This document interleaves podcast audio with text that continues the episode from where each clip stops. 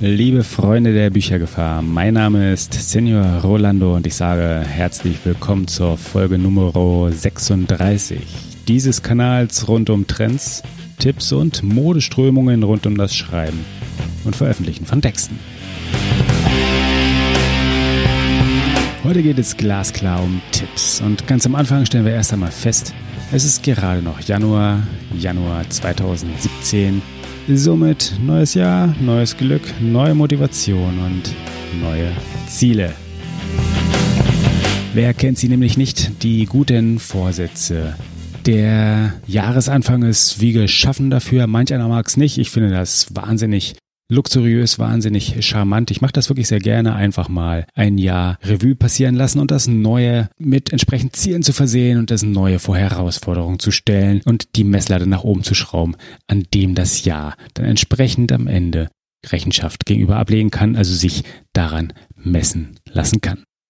Und wenn wir mal ganz entspannt darauf gucken, wenn wir uns schon kollektiv ein paar Tage im Datum verschreiben am Anfang des Jahres, dann kann es doch auch ruhig für irgendwas gut sein, oder? Also warum den anders nicht willkommen heißen und einfach Vorsätze machen? Die Schwierigkeit ist, sie verrinnen halt leider immer ein wenig im Laufe der Zeit. Wie die schönsten Sandburgen mitten am Strand. Auch diese werden langsam, aber doch sicher vom Wasser abgetragen bis hin zur gnadenlosen Unkenntlichkeit. Und genau so geht's auch vielen unserer Vorsätze. Am Anfang, da sind sie noch frisch und stattlich. Dann ein klein wenig angekratzt, dann langsam kleiner und irgendwann schließlich dann doch kaum noch zu erkennen. Ein Jammer ist das manchmal. Wirklich schade, schader noch als mit so manch einer Sandburg. Ich sage, lasst sie uns retten. Die Vorsätze. Und ich probiere das auch ganz eiskalt, glatt, selbst erst einmal aus. Ich habe das mal getan. Ich habe dieses Jahr einfach mal meine Vorsätze wieder ein wenig auf Vordermann gebracht. Und im Blog steht sogar etwas dazu im Blog des Hauses. Und übrigens den Link dazu gibt's natürlich in den Shownotes und die Shownotes zu dieser Folge unter büchergefahr.de 36. Bei mir und in diesem besagten Text geht es ganz konkret darum, oder es ganz konkret um 50.000, und zwar 50.000 Wörter im Jahr 2017. Es geht darum, diese nicht nur zu überlegen, sondern auch zu schreiben, zu revidieren und so weit zu bekommen, dass sie mehr oder weniger öffentlich gelesen werden können. Wo kommt dieses Ziel her? Weil diese 50.000, das ist jetzt nicht so wahnsinnig unendlich viel, aber gucken wir erstmal darauf, wo kommt das her? Denn es kommt ganz einfach daraus, dass ich mal Resümee gezogen habe und gesagt habe, ja, was ist denn im letzten Jahr, was ist denn 2016 gewesen? Und das sah ganz einfach so aus, dass im Wesentlichen das Blog mit drei Themen überschrieben ist. Nämlich mit Autor, Läufer, Podcaster. Das ist so ein bisschen das, womit ich meine Zeit vertreibe. Letzteres hören wir ja gerade hier. Also während wir sowohl hier relativ gern und viel reden, passiert eins der anderen Tätigkeiten so quasi gar nicht mehr. Das ist leider das Schreiben. Im letzten Jahr ist kein einziger neuer Text wirklich real gut erschienen. Es ist hinter den Kulissen ein ganz klein wenig was passiert. Darüber reden wir auch bei äh, anderer Gelegenheit später im Laufe dieses Jahres wahrscheinlich gerne noch einmal. Aber insgesamt muss ich doch mal sagen, so geht das natürlich nicht. Wir haben ja einen Podcast, wir haben ja einen Kanal und wir reden hier über das Schreiben und Veröffentlichen von Texten. Welchen Sinn hat das Ganze, wenn wir es selber gar nicht mehr wirklich tun? So geht das schlicht nicht. Daher 50.000 Wörter im Jahr 2017 und die Zahl kommt ganz selbstverständlich natürlich so ein ganz klein wenig zumindest dann doch daher, dass es diese wunderschöne Nano, Vrimo, Nano, Vrimo, wie immer man es aussprechen möchte, Aktion jedem November eines Jahres gibt, bei dem dieses äh, lächerliche Zielen einem Monat durchgepeitscht wird. Den Druck wollte ich nur so eins zu eins jetzt nicht äh, gleich ähm, auf mich herauf äh, drücken lassen, loslassen. Denn von 0 auf 50.000, das wäre unrealistisch. Das wäre ein sicherer Weg dahin, dass äh, quasi ab Februar wir doch dann eher lieber wieder versuchen, das Augenmerk und das, äh, die Themenwahl elegant auf etwas anderes zu lenken. Darum geht's aber nicht. Es geht darum, bis zum Dezember durchzuhalten. Es geht darum, bis zum Dezember geradlinig, durchgehend und fortwährend Fortschritte zu erreichen. Und das erreicht man am besten dadurch, ich zumindest erreiche das dadurch, dass ich Ziele nehme, die einfach persönlich passen, die zu mir passen. Und ich denke mal, diese 50.000 sind schaffbar. Und wenn wir das Jahr nämlich mal aufteilen, ja, und das ist nämlich die hohe Kunst, zu überlegen, ja, was will ich denn so insgesamt? Und wie kann ich dahin kommen? Und dann nehme ich doch einfach mal mein gesamtes Ziel und teile das auf, das Jahr auf 50 Wochen, auf vielleicht so um die 200, vielleicht auch ein paar mehr Tage, da bleiben dann sogar noch ein paar freie über. Und dann reden wir ruckzuck davon, dass letztendlich am Tag wieder irgendwie sowas von 250 Wörtern haben. Und das ist eine verdammt leicht schaffbare Übung, selbst wenn man nicht jeden Tag dabei ist und selbst wenn man Wörter nicht nur neu schreibt und somit gut zählen kann, sondern auch natürlich überarbeitet, revidiert, lektoriert und dann entsprechend korrigiert und äh, somit mehrfach anfasst. Ich denke, das ist trotzdem schaffbar und bisher sieht es auch gar nicht so schlecht aus. Und ich habe nämlich ein wenig Glück gehabt zum Anfang des Jahres. Und auch das gehört ja mal so ein bisschen mit dazu. Also nicht nur Glück zu haben, sondern am Anfang des Jahres etwas zu finden, womit man einen guten, gesunden, motivierten und auch funktionierenden Einstieg in seine entsprechende Umsetzung der Ziele hat. Und bei mir war es ein kleiner Wettbewerb, nämlich Read My Short von BOD, Books on Demand und Readfy, über den ich dann spontan gestolpert bin und der jetzt im Laufe des Januars eine ähm, ja, überraschende Einsendefrist hatte. Und die, die habe ich dann durchaus gehalten und auch die anderen Regeln hoffe ich mal wirklich so korrekt, wie sie aufgestellt wurden, eingehalten und eine kleine Geschichte beigesteuert und auch zu dieser übrigens werde ich den Link in die Shownotes packen, denn sie ist, ja, Stichwort Readfy, frei, öffentlich, zugänglich und lesbar. Über die Lesbarkeit sage ich an dieser Stelle nichts. Ich bin da allerdings auch äh, nicht ganz unbefangen. Insofern spare ich mir das und überlasse das Urteil gerne anderen. Und wie das bei einem Wettbewerb so ist, gibt es eine Jury und diese besteht hier aus dem Publikum. Wir werden sehen, was dabei herauskommt, aber darum geht's auch gar nicht, sondern es geht vielmehr darum, ganz unabhängig von meiner eigenen kleinen Geschichte, um zum Thema von heute zu kommen, nämlich Wettbewerbe können die Vorsätze retten. Und konkret machen sie das im Wesentlichen aus drei ganz faszinierenden kleinen Gründen. Also drei Gründe, warum Wettbewerbe eigentlich so toll sind. Zum einen, ja, zum einen machen sie das ganz offensichtliche, zum einen sind sie nämlich auch und insbesondere für uns Autoren ein Quell der gesunden Deadline.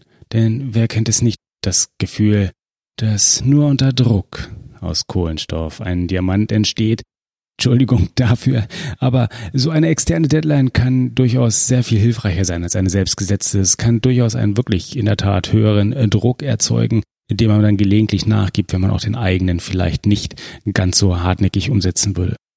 Tricksen wir uns also ruhig ein wenig aus. Wenn es doch hilft, sei das ruhig, in Ordnung und genehmigt.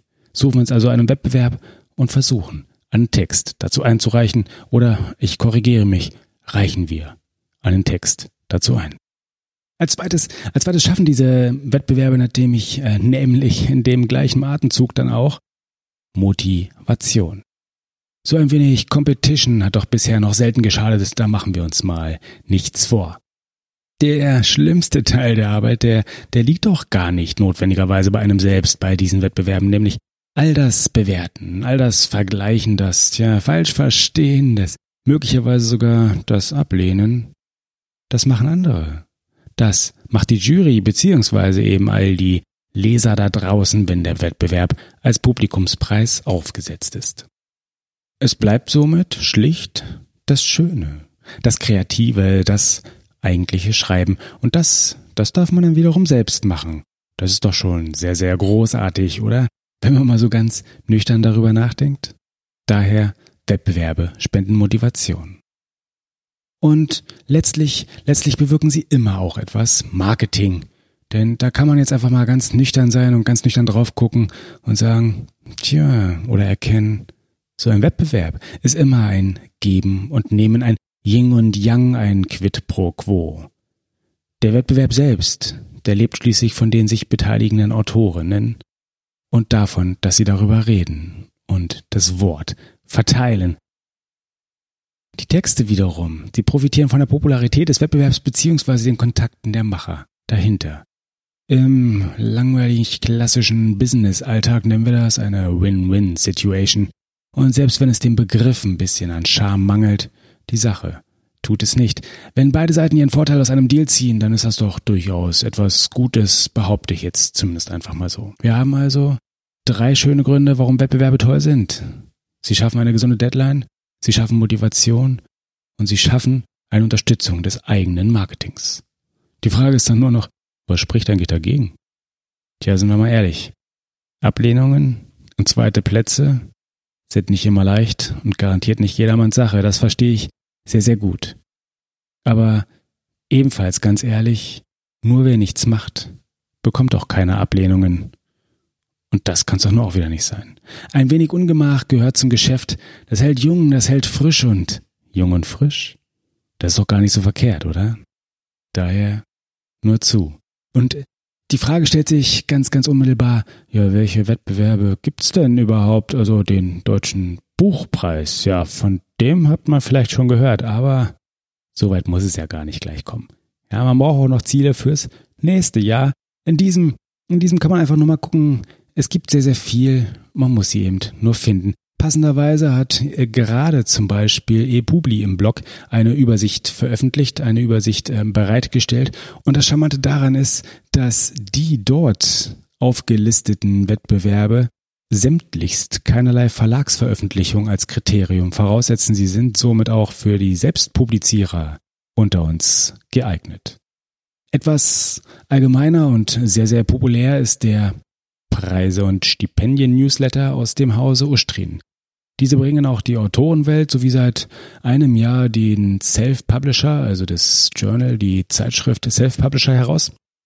Sie sind sehr charmant, sie sind sehr umtriebig in dem Laden und sie wissen eine ganze Menge über das gesamte Literaturgeschäft und das Literaturwesen und die ganze Szene hierzulande und sie kennen, glaube ich, wirklich jeden, jeden noch kommenden Wettbewerb und publizieren und teilen die Info darüber in ihrem besagten Newsletter.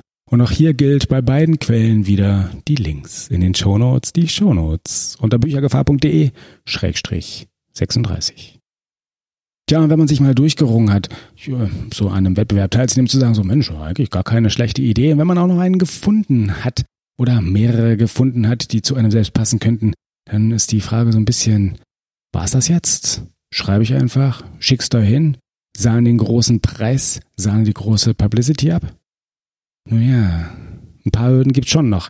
Und diese sind fairerweise normalerweise immer mit angegeben. Denn, und den Tipp gebe ich gerne mit, alle Hinweise bezüglich der geforderten Texte und der Einreichungsmodalitäten, die möchte man bitte beachten.